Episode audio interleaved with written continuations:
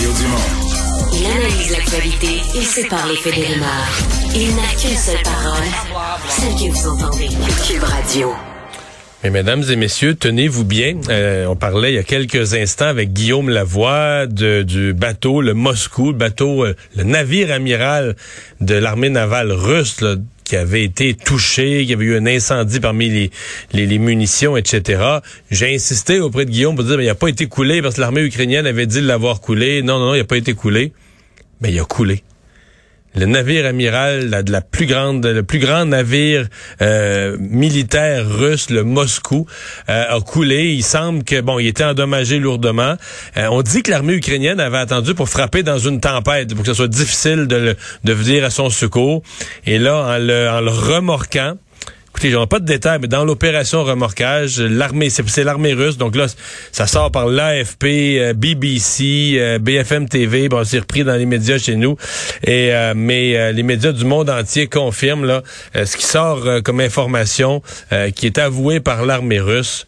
Le le navire aurait coulé. Donc Imaginez, c'est toute une humiliation et toute une perte. C'est pas juste l'argent, c'est pas juste que Poutine n'a plus nécessairement les milliards pour le reconstruire. Avec les boycotts internationaux, il n'y a plus la technologie. C'est un navire. Je sais pas si vous avez vu les images. Il y avait je sais plus combien de dizaines de canons, de radars, de l'équipement là-dessus, tout l'équipement électronique euh, qui ne sont plus fournis, qui ne sont plus vendus là aux Russes. Donc, euh, je vous le répète, le Moscou, donc le plus gros navire militaire russe, coulé euh, en mer Noire. Revenons euh, chez nous. Ce qu'on veut pas qu'il coule, c'est notre système de santé. Et ben euh, le feeling des derniers jours est bizarre. Euh, on a déjà eu au Québec des mesures sanitaires les plus sévères. Là, euh, on veut plus rien mettre. Est-ce que c'est de la politique? Est-ce que c'est vraiment une nouvelle approche de gestion de la pandémie? Je pense que pour une partie, ça convient à ce que les gens attendaient. En même temps, eh ben, on, le voit, le nombre de, cas dans les hôpitaux, on, le sent, on le saisit bien, puis on devine ce qui s'en vient, du délestage, des gens qui n'auront pas leur chirurgie, etc. Le docteur Amélie Boisclair, interniste intensiviste à l'hôpital Pierre-Legarde, est avec nous. Bonjour. Bonjour. Euh, on, a vu depuis 48 heures que le nombre d'hospitalisations s'est traduit. Ça n'arrivait pas au début, mais c'est traduit par des hausses de cas aux soins intensifs. Est-ce que vous le sentez chez vous à Le Gardeur? Euh, doucement, doucement. C'est sûr que plus, comment dire, nous, on est toujours au bout de la ligne. Hein. donc, euh, plus les cas augmentent dans la population, ben, plus ça se répercute en hospitalisation. Puis, euh, sur, sur, 10, sur 10 cas hospitalisés, il finit par en avoir un que ça se complique. Là. Puis là, c'est là qui. Exactement. Et c'est pour ça que ça arrive plusieurs jours. Les hospitalisations arrivent une dizaine de jours après la hausse des cas, puis aux soins intensifs, ça arrive encore quelques jours plus tard. Là. Ben, c'est pour ça aussi que d'attendre après les hospitalisations puis le nombre de cours soins intensifs, c'est, être en retard. parce qu'on on, arrive, euh, comment dire, on ramasse le dégât. On ramasse le dégât, tu sais, puis c'est, ce qui est un peu frustrant là, présentement pour euh, cette sixième vague. Ouais.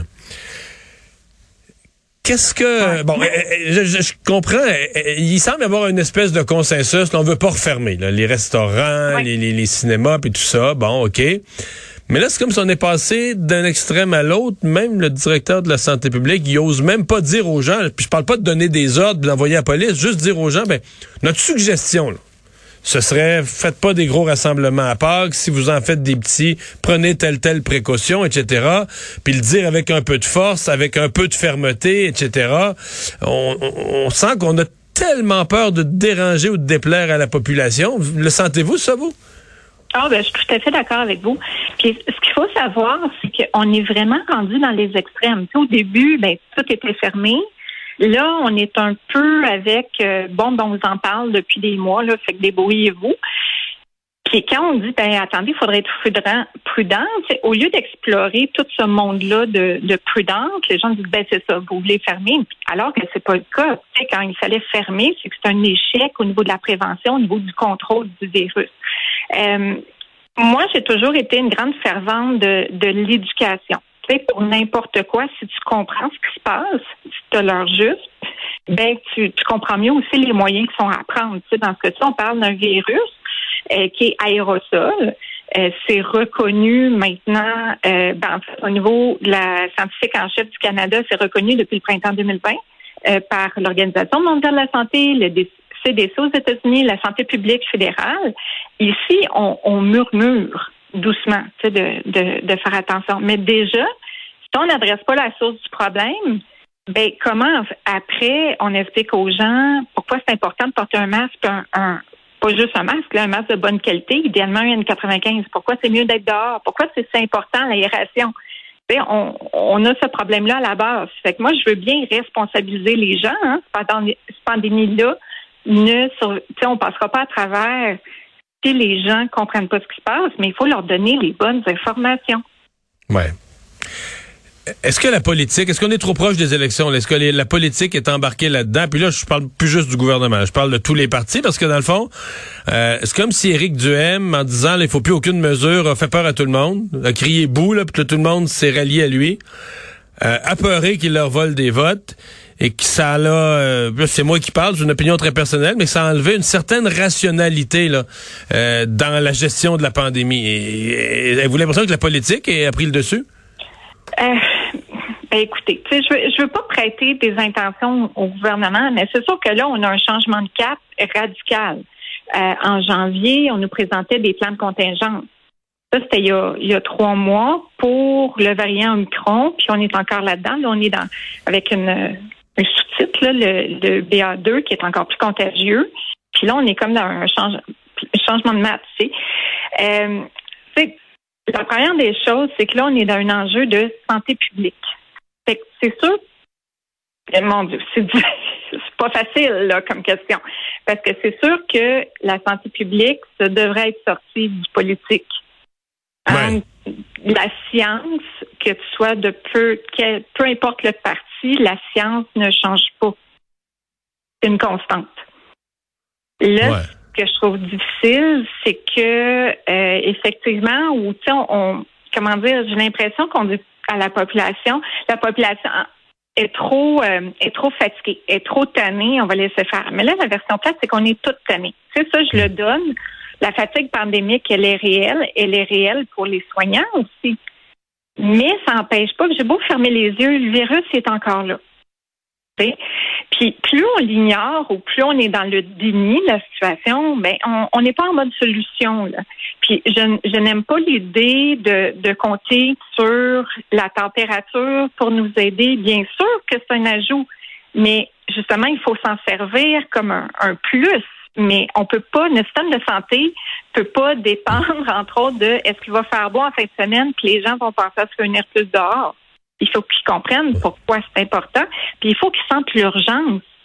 Parce que là, d'un côté, on se fait dire les deux prochaines semaines, ça va être bien difficile, mais on va tenir le coup. Ouais, euh, ouais ben là, ça, va être difficile, ça l'est pas. On est déjà sous tension, mais on pense qu'on va l'absorber. OK, mais au dépend de quoi? L'information était complète. Mais euh, on veut plus parler de on veut plus parler de délestage non plus. Mais quand j'entends euh, des parce qu'on nous dit ah c'est pas si pire, on réussit à faire dans les grands hôpitaux la plupart de nos interventions. Mais ce matin, euh, je parlais avec un de mes amis de longue date qui est médecin à Rivière-du-Loup, d'une autre à l'hôpital, oublie ça le délestage. Je dis un l'étage de médecine au complet est entièrement de Covid. Euh, il n'y a plus un chirurgien, il n'y a plus à part que des cas de cancer urgent, il n'y a plus un chirurgien, plus un orthopédiste qui peut nous remplir un lit. Donc c'est délestage fort. Là.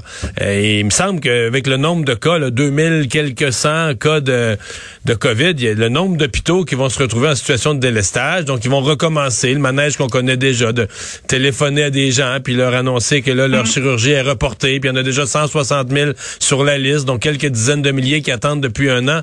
Il me semble qu'on en rajoute sa pile. Il me semble que je vois venir ça, là. Mais en fait, ce qu'il faut, ce qu'il faut savoir aussi, c'est que déjà, notre meilleur, on était autour de 70% de nos activités chirurgicales. Donc, on n'était pas non plus en période de rattrapage.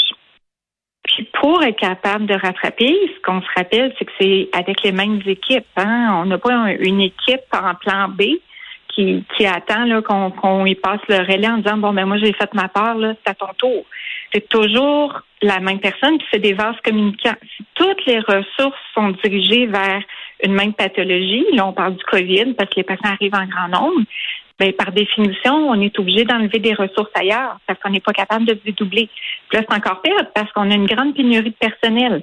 On a une pénurie de ceux qui quittent parce que après deux ans, ils en peuvent plus, puis vague après vague, euh, ils sont toujours dans, le même scénario.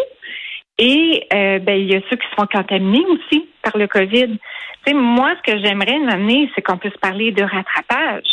Puis qu'on en le délestage, c'est une catastrophe. C'est quand on entrevoit que ça se pourrait qu'il va en avoir, ben moi, je vois un, gros drapeau rouge là, qui s'allume et dire OK, de quelle façon on peut agir le plus rapidement possible?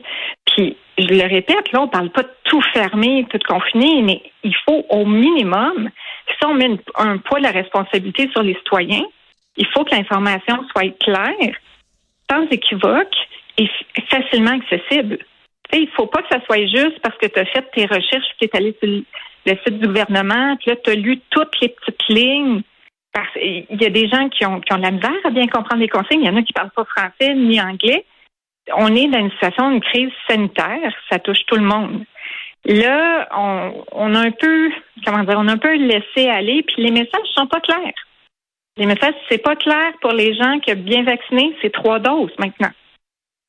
On, a, été mou là-dessus aussi à un certain point. On, avait l'impression que le message, c'est que c'était facultatif. Si ça vous convient, si ça vous tente, euh, c'était peut-être une erreur, ça aussi. Ben, c'est surtout je pense que là, on veut tellement pas dire aux gens, euh, c'est comme si on leur donnait des, des ordres. Ben, à la place, ça fait des messages qui sont tellement vagues que ça laisse place à l'interprétation. Alors que moi, en tout cas, dans mon entourage, quand j'entends les gens parler, les gens, ils veulent bien faire, mais ils se questionnent. OK, ben là, moi, euh, c'est deux doses de vaccin. Là, ils parlent de la troisième, c'est facultatif? Puis c'est pas, ben je n'irai pas chercher, c'est pas nécessaire. C'est juste qu'ils sont pas sûrs de comprendre le message. Puis pourtant, des gens qui s'informent. Euh, tu sais, souvent on se dit, ben voyons, c'est clair, on n'arrête pas d'en parler. Mais souvent, quand on a la, la tête dedans, ben oui, c'est clair, parce que moi, j'ai l'impression de répéter la même chose depuis des mois. Mais après, quand, quand je parle aux, aux gens qui ont, comment dire, qui ont une vie, là, qui ont, d'autres intérêts, ben, tu te rends compte que le message n'est pas si clair que ça. Et il faut, faut le marteler parce que c'est urgent. Nos urgences débordent. Ça, c'est des patients qui souffrent. Effectivement. Docteur Boisclair, merci beaucoup. Ça me fait plaisir. Bonne journée.